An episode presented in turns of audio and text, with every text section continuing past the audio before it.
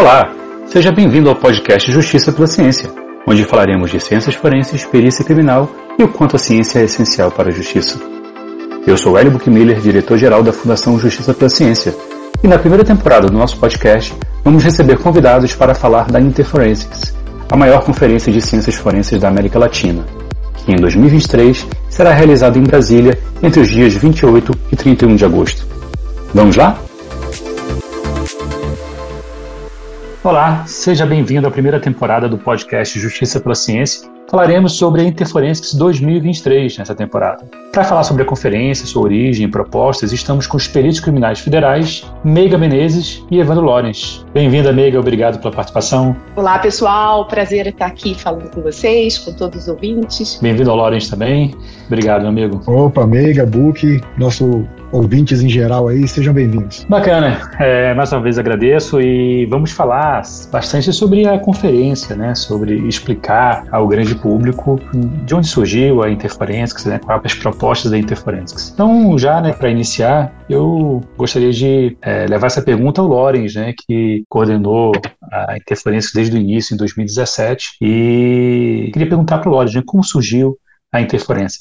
Maravilha, vamos lá. Eu, eu gosto muito de ir na raiz, né, lá na origem das coisas, e eu ainda não era perito da Polícia Federal. Em 2004 eu vi uma informação de que ia ter uma conferência chamada IC Cyber, em 2004. E lá ele tinha a proposta de você fazer trabalho científico e tudo, e eu me encantei muito com aquilo, achei muito, muito legal. E participei, né, tinha o um artigo aprovado e tudo, e comecei a frequentar as IC Cybers, era um evento anual. E aí num momento específico, em 2009, eu, eu fui nomeado na Polícia Federal, entrei para a Polícia Federal e tive a oportunidade de continuar participando. E a, a IC Cyber, que era essa conferência anterior, ela inspirou né, várias outras conferências dentro da Polícia Federal das áreas, né, onde a gente tinha uma proposta ali de um pouco prestar um pouco de contas, fazer uma interação com a academia, com a sociedade, com a indústria, né, criar ali um networking, é, criar um ambiente né, propício à, à, troca de experiências. Então essa era a ideia de ser cyber e isso inspirou outros eventos. Então eventos de crimes financeiros, eventos de química, de áreas temáticas mesmo bem específicas dentro do contexto aí dos peritos criminais. E aí o que a gente viu é que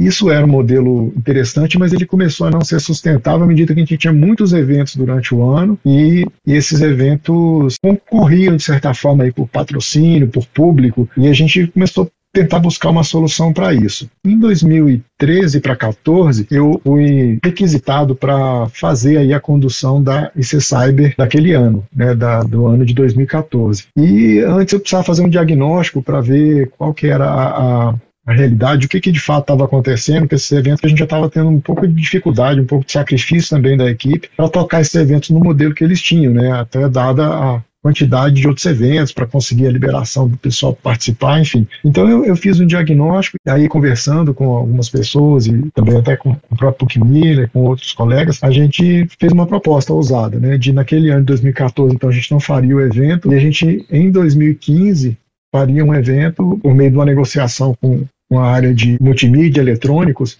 a gente fazer um evento conjunto entre duas áreas de perícia. Ah, já existia a ICMídia, né, que era esse evento da multimídia, que era da área de, de eletrônicos e de multimídia. A gente fez uma, uma, um combinado ali, uma proposta de fazer um evento integrado entre essas duas áreas no ano de 2015. E isso foi para frente, a gente chamou esse, esse evento de conferência integrada. A gente já sabia que ele era uma conferência de transição, onde a gente queria testar esse modelo de um evento de mais de uma área, com públicos ali um pouco de interesse comum e interesses bem específicos também. Então a gente apostou nesse modelo e começamos então a, a trabalhar para construir esse evento. Então ele foi realizado em 2015, a conferência integrada, e debaixo dessa conferência integrada a gente tinha a IC Cyber, que era esse primeiro evento da, da computação né, forense, e o IC Media, que era o evento da área de multimídia. Então a gente conseguiu colocar isso debaixo do, do mesmo evento, foi feito aqui em Brasília, e foi um momento muito importante para nós, onde a gente, de aprendizado, onde a gente conseguiu ver o que dava certo, o que não dava, aquilo que a gente precisava melhorar, e aí daí a gente partiu para o próximo evento, que aí seria dois anos depois. Inclusive, isso foi uma, uma das lições. Né? Um evento anual ele é muito legal, mas ele não dá tempo de uma reciclagem muito grande dos conceitos, da, daquilo que está sendo desenvolvido, também sobrecarrega as equipes. Então a gente viu que de dois em dois anos era um, um tempo razoável para uma renovação maior de conteúdo e também para a gente dar um respiro ali para as equipes, para o patrocinador, ter um tempo maior para poder organizar tudo. E aí isso foi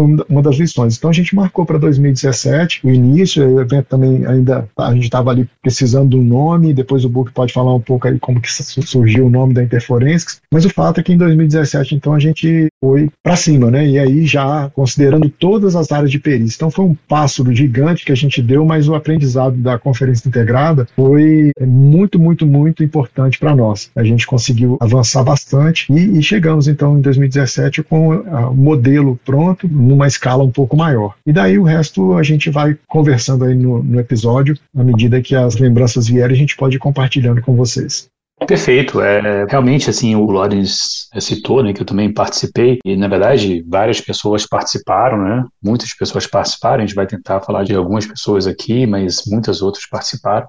E o Loris, como ele falou, é, ele tinha ali uma missão mais institucional, né? Então ele estava ali pela Polícia Federal, né, fazendo uma prospecção de, de novos modelos, né, a partir do evento de crimes cibernéticos. Aí você saiba que tinha um caráter um pouco mais institucional, né, da Polícia Federal, apesar de também ser realizado por uma associação, a ABEAT. Na época eu estava na Associação dos Peritos, né, é, Criminais Federais, a PCF, e a gente também já vinha fazendo essa construção a partir de modelos internacionais. Né? Então, complementando o que o Lawrence falou, né? a gente também estava olhando o cenário internacional, então, particularmente eu e o Peixoto, né, o é, o vice-presidente, quando eu fui presidente da PCF, nós participamos de alguns eventos internacionais, o primeiro na Academia Americana de Ciências Forenses, em 2010, em 2011 a International Association of Forensic Science, na Ilha da Madeira. Participamos também da EAFS, né, da Academia Europeia de Ciências Forenses também, e, e todos esses modelos internacionais uh, levavam a gente para o modelo que a gente adotou na Interforensics, né? esse modelo como o Lores explicou, no mesmo ambiente, ao mesmo tempo, nós temos várias áreas. É, a gente vai falar um pouco mais sobre isso depois, mas assim, a gente trouxe também uma experiência internacional que é exitosa.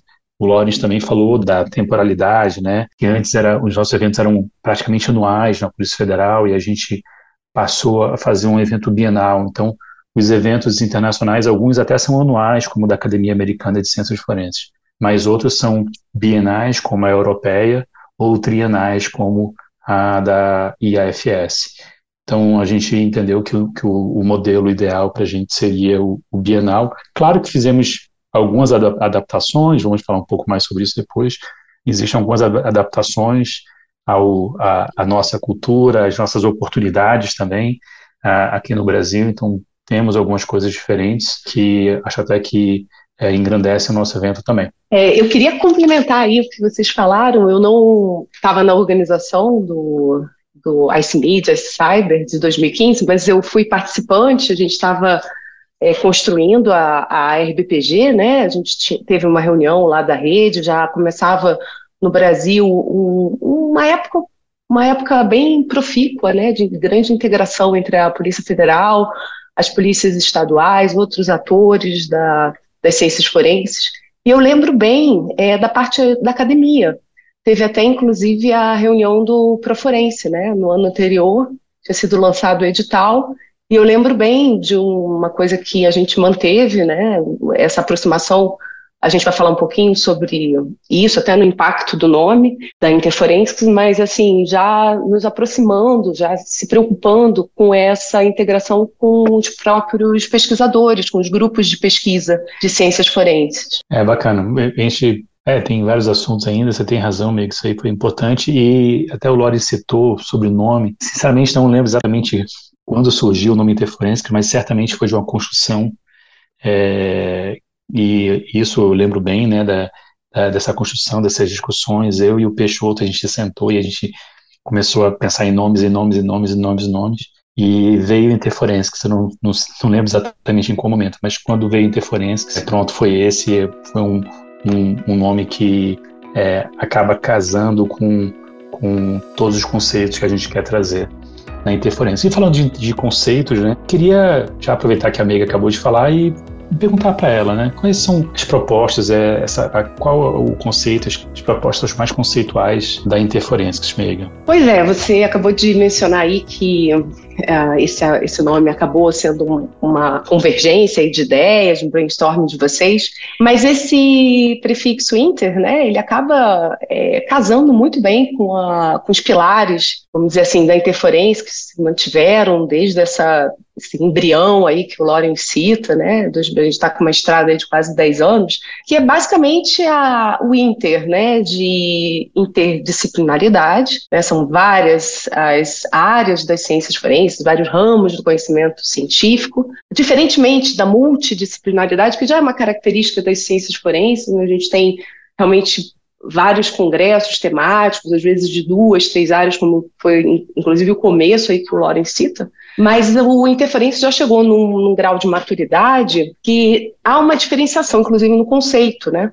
Então, o interferências, ele, ele casa com o conceito de interdisciplinaridade, que é justamente é, o olhar de que várias áreas são sobrepostas. Então, muitas vezes, o que é, principalmente com o avanço da tecnologia e o começo da, da informática, é, hoje a parte de mídia, né, convergindo para a parte de informática, a parte de química, é, junto com, por exemplo, isótopo, outras áreas de conhecimento, o próprio isótopo com geologia, é, é, tanta integração entre essas áreas que o interferente ele realmente ele tem, ele tem essa premissa de respeitar e fomentar realmente um espaço em que você consiga fazer a, a troca de ideias e essa integração, né, dessa interdisciplinaridade, que não é só uh, trilhas separadas, né, você tem uma convergência ali de assuntos, em, uma sobreposição de assuntos.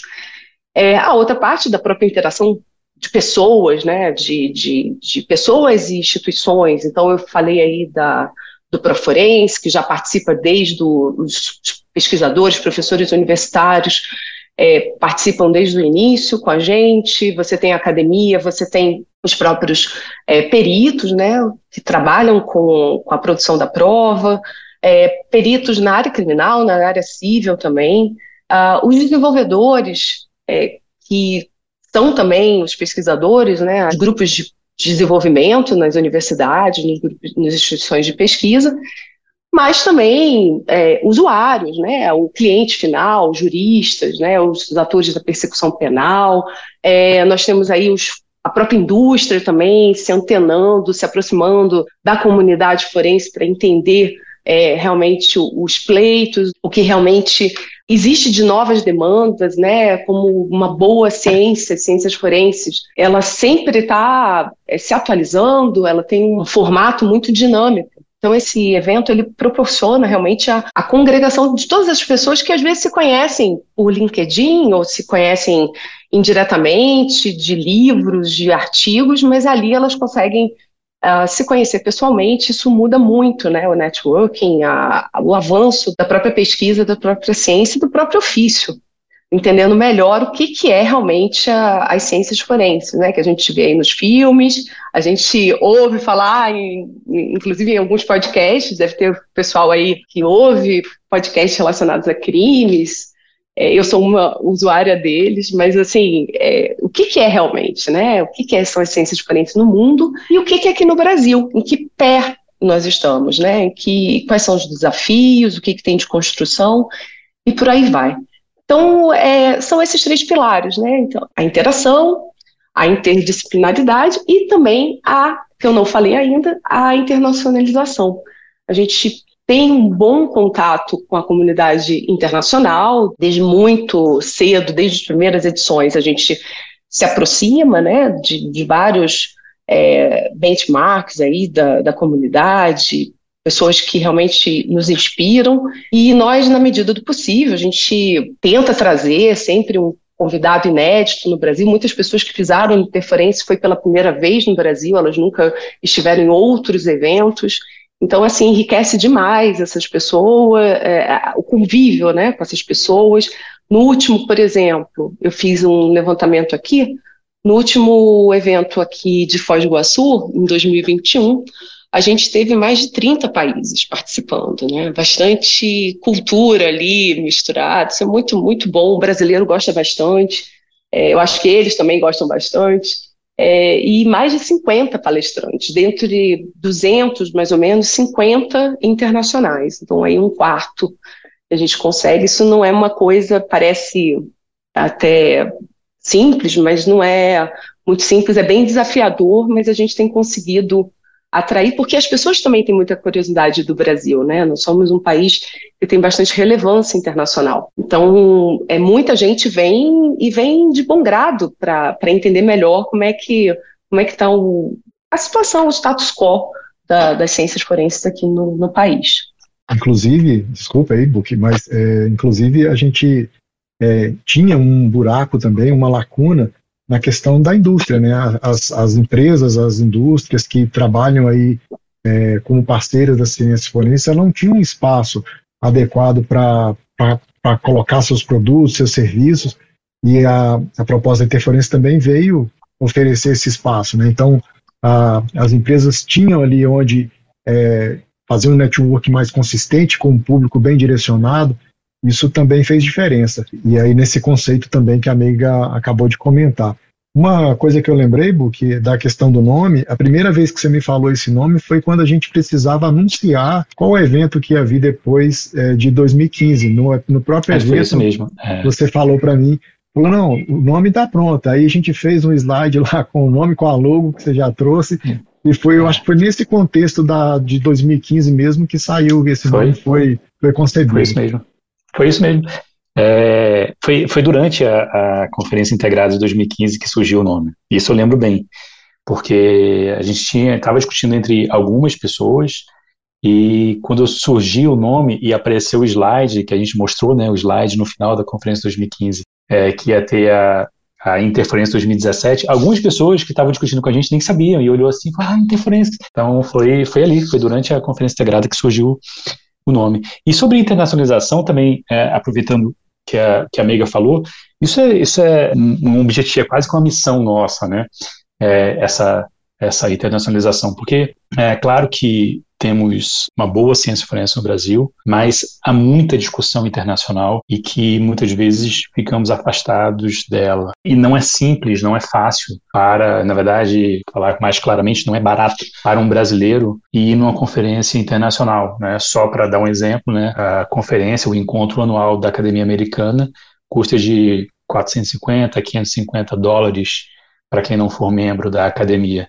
Então, lá, uma média de 500 dólares só inscrição, né? Fora viagem, fora hospedagem. Então, uh, imagina uh, um custo de R$ 2.500 só a inscrição. Então, é muito difícil para um, um brasileiro participar dessas conferências internacionais. Então, uma maneira que a gente é, consegue trazer o conhecimento é nesses momentos da interferência que a gente se esforça ao máximo para ter é, é, palestrantes de grande relevância uh, só ver o nosso histórico, né, realmente de grande relevância no cenário internacional. Digo com tranquilidade que a Interforensics não perde para nenhuma conferência internacional em conteúdo. É, é, realmente hoje uma das principais conferências do mundo. Isso eu digo com, com muita tranquilidade.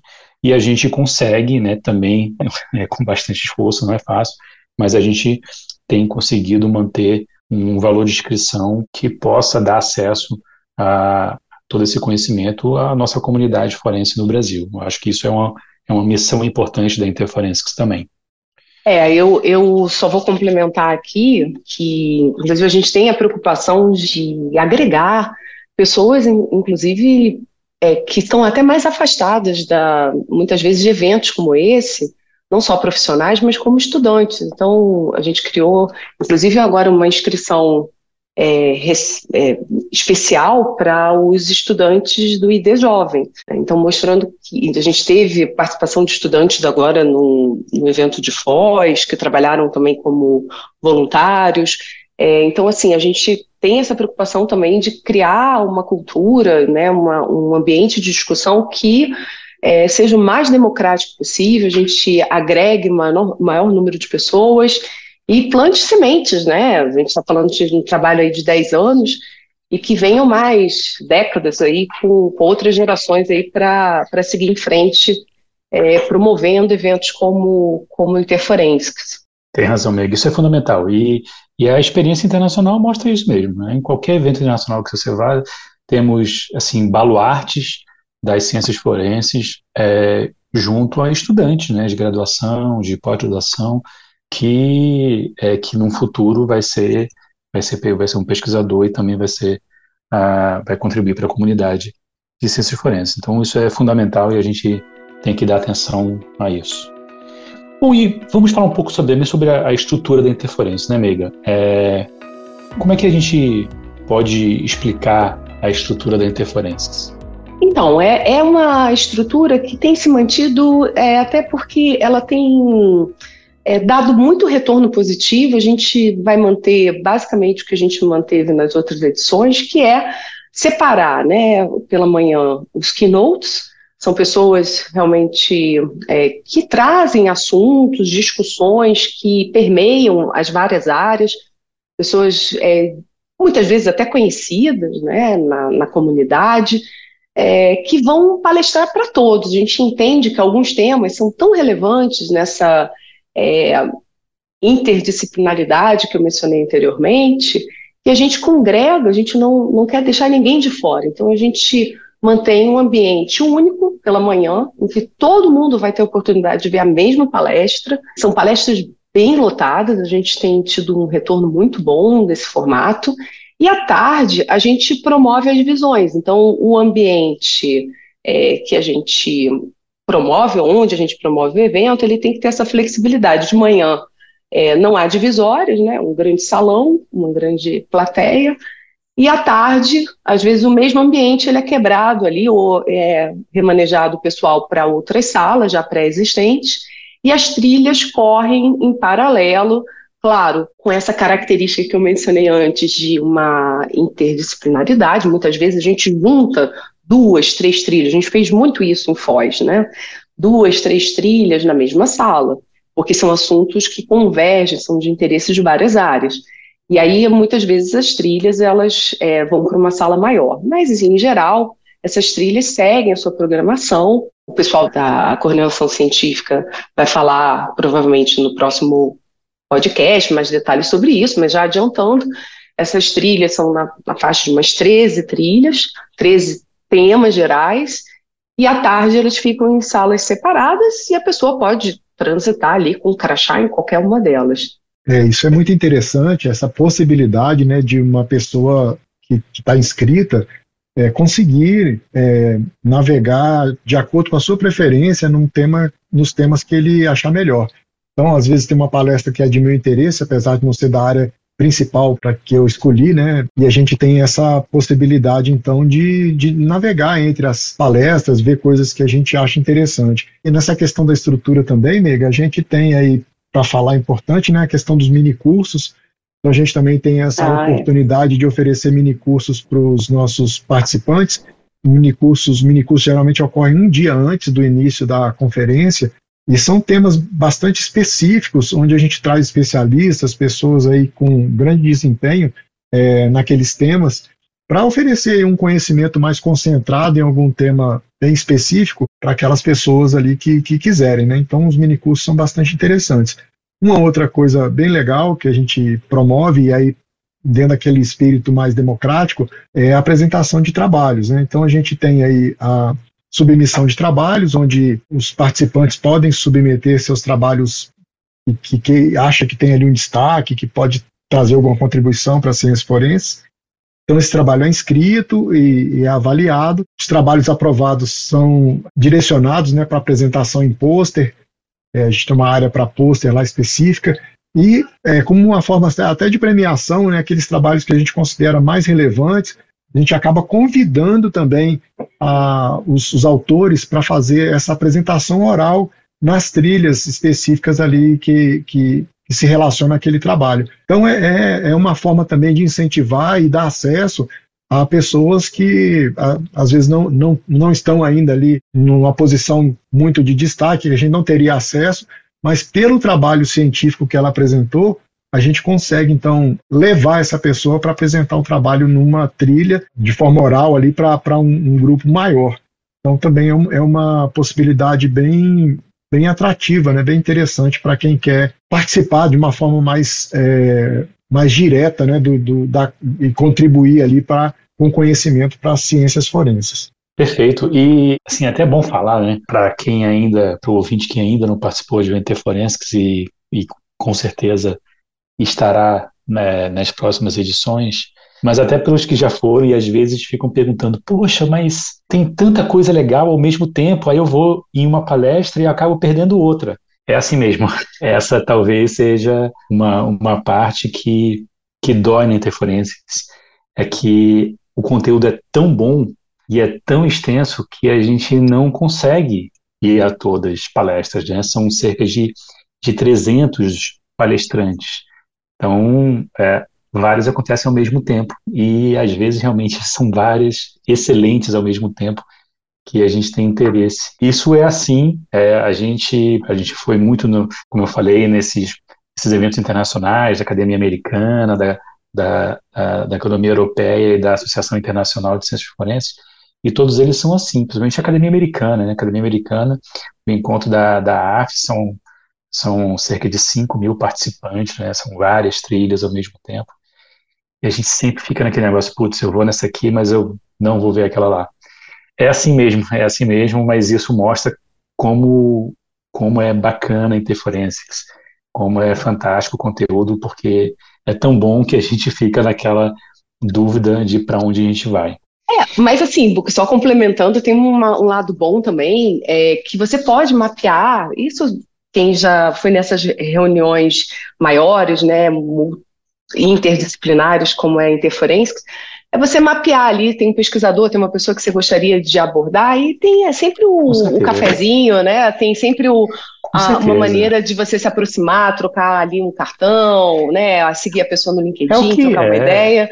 E muita coisa ali você pode não estar você, muitas vezes, para aprender algum tema, você poderia abrir um livro, né? Você poderia, às vezes, ver uma palestra de alguma Sim. pessoa ali. E você tem um, um, uma riqueza que é, não é tangencial, né? Você não consegue alcançar realmente a importância de, muitas vezes, você conhecer uma pessoa no olho no olho. Quantos casos, inclusive a gente pode entrar em alguns casos de curiosidade do Interforensics, quantos casos é, de pessoas que se juntaram realmente, de grupos que se formaram. Muito. A própria RENIF, né, que foi criada Sim. dentro do Interforensics, né, Isso, a rede, a integrada de isótopos, é, a, a, de isótopos. Então, é, são, são coisas que não são medidas, né, são vividas, na verdade. Sim. E aí, falando em casos, vamos para algumas curiosidades. A gente queria trocar algumas ideias aí com o pessoal que está ouvindo a gente, né? A gente que já está nessa jornada. Legal, amiguinha. Vocês têm alguma coisa aí para. Vamos trazer boas lembranças. Destacar? Lembranças. Isso é a idade também, né? Vamos lá, lembranças. Olha. Quem começa? É... Eu, bom, eu, eu, eu, tenho várias lembranças, né? Eu é, posso, posso aqui falar algumas horas de lembranças, mas tem palestrantes muito importantes, né? Que, que nos trouxeram uma grande satisfação, né, palestrantes internacionais que deram um privilégio, né, de podermos estar.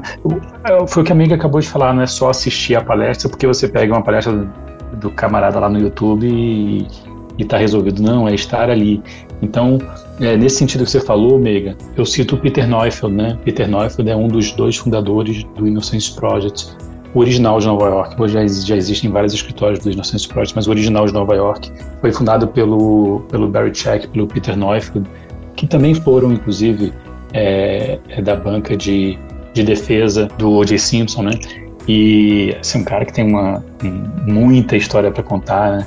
E a gente trouxe o Peter Neufeld em 2019 para a Interferência que foi em São Paulo para falar do, do Innocence Project. Né? São um, um trabalho fantástico, maravilhoso que eles que eles fazem.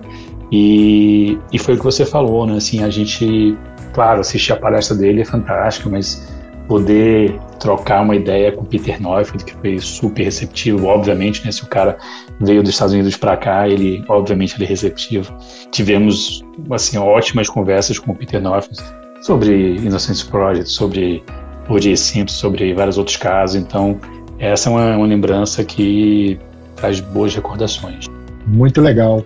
Eu também tenho muitas histórias para contar. As, as, lembranças mais legais que eu tenho são da construção, né? No tempo que a gente se reunia, fechava a sala e, e ficava ali horas, né, tentando encontrar soluções para as questões que estavam aparecendo. Um pouco de medo, um pouco de adrenalina também, mas a vontade era muito grande e isso foi muito bom.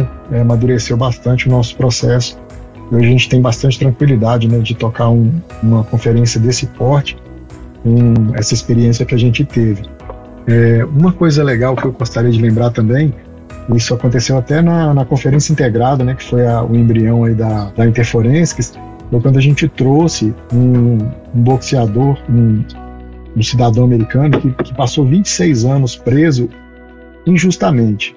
E ele tinha, é, ele foi é, né, depois de, de, uma pesquisa e tudo, ele foi, ele foi absolvido, né, depois de 26 anos preso, e ele teve aqui com a gente, é, a gente trouxe, mas não foi fácil, né, conseguir essa viagem. Uma das coisas mais interessantes que eu lembro foi que a gente estava é, ali trabalhando, né, para providenciar visto, né, para ele poder vir.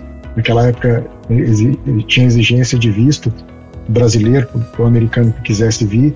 A gente estava ajudando ali né, no processo de construção dessa, dessa, dessa viagem e a gente recebeu a notícia de que ele tinha tido um desentendimento lá com uma, uma esposa dele, uma ex-esposa, na verdade, que ela queimou todos os documentos dele. Né? Então ele não tinha nenhum documento para poder dar entrada no visto.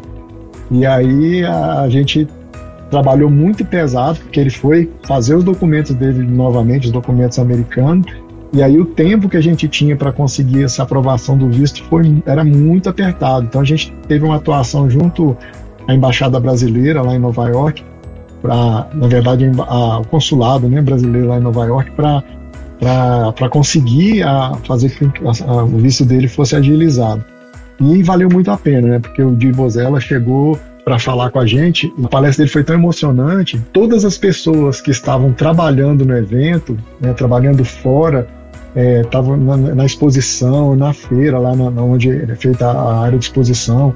As, todos os atendentes, todas as pessoas se juntaram na sala e a gente conseguia escutar um mosquito que tivesse ali de tanta que era o interesse né, das pessoas por aquela palestra. Né? Então essa é uma lembrança que eu tenho muito, muito importante da Interforências. Interessante, Loris, você trazer a história do Dewey, porque primeiro que ele essa história casa um pouco com a minha lembrança também, né, do Innocence Project, que o, o Dewey conseguiu uh, a liberdade dele a partir de um trabalho do Innocence Project, né, que conseguiu comprovar que o Dewey não tinha cometido crime é, da qual ele estava cumprindo pena. E a outra coisa também que eu lembro bastante, foi, realmente foi muito emocionante, foi, foi incrível assim a, a vinda e a palestra do Dewey. E eu levei o Dewey, falei, a conferência integrada foi em Brasília, né? E eu falei com o Dewey, falei, Dewey, agora você vai experimentar uma nova sensação de liberdade, né? Além da que você já, é, obviamente, experimentou que, que pouca gente pode imaginar eu levei o Dui para pular de asa delta no Rio de Janeiro. Então fomos para o Rio de Janeiro, saltamos lá da,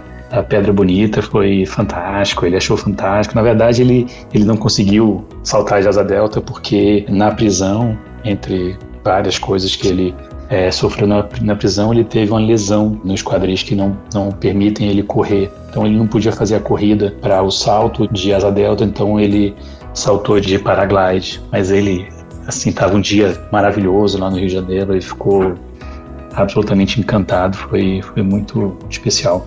E você, Meiga, qual a sua lembrança da interferência? Ah, é sem dúvida uma pessoa que eu tive o prazer de conhecer numa, numa num outro congresso é, fora do Brasil, uma americana chamada Deb Schmidt, que inclusive deu origem a uma lei, ela foi vítima de violência, a gente é, teve a oportunidade de ver uma palestra dela, e quando eu, eu vi assim a, a relevância né, do tema, né, raramente uma vítima ela reúne forças né, em um ambiente é, adequado para falar de algo realmente que é, deixa uma marca é, muito grande, é, ela eu a convidei na sequência, era, sei lá, nos idos de 2015, talvez, e, e ela topou ela geralmente vem com o apoio do marido. O marido dela é uma pessoa fantástica também.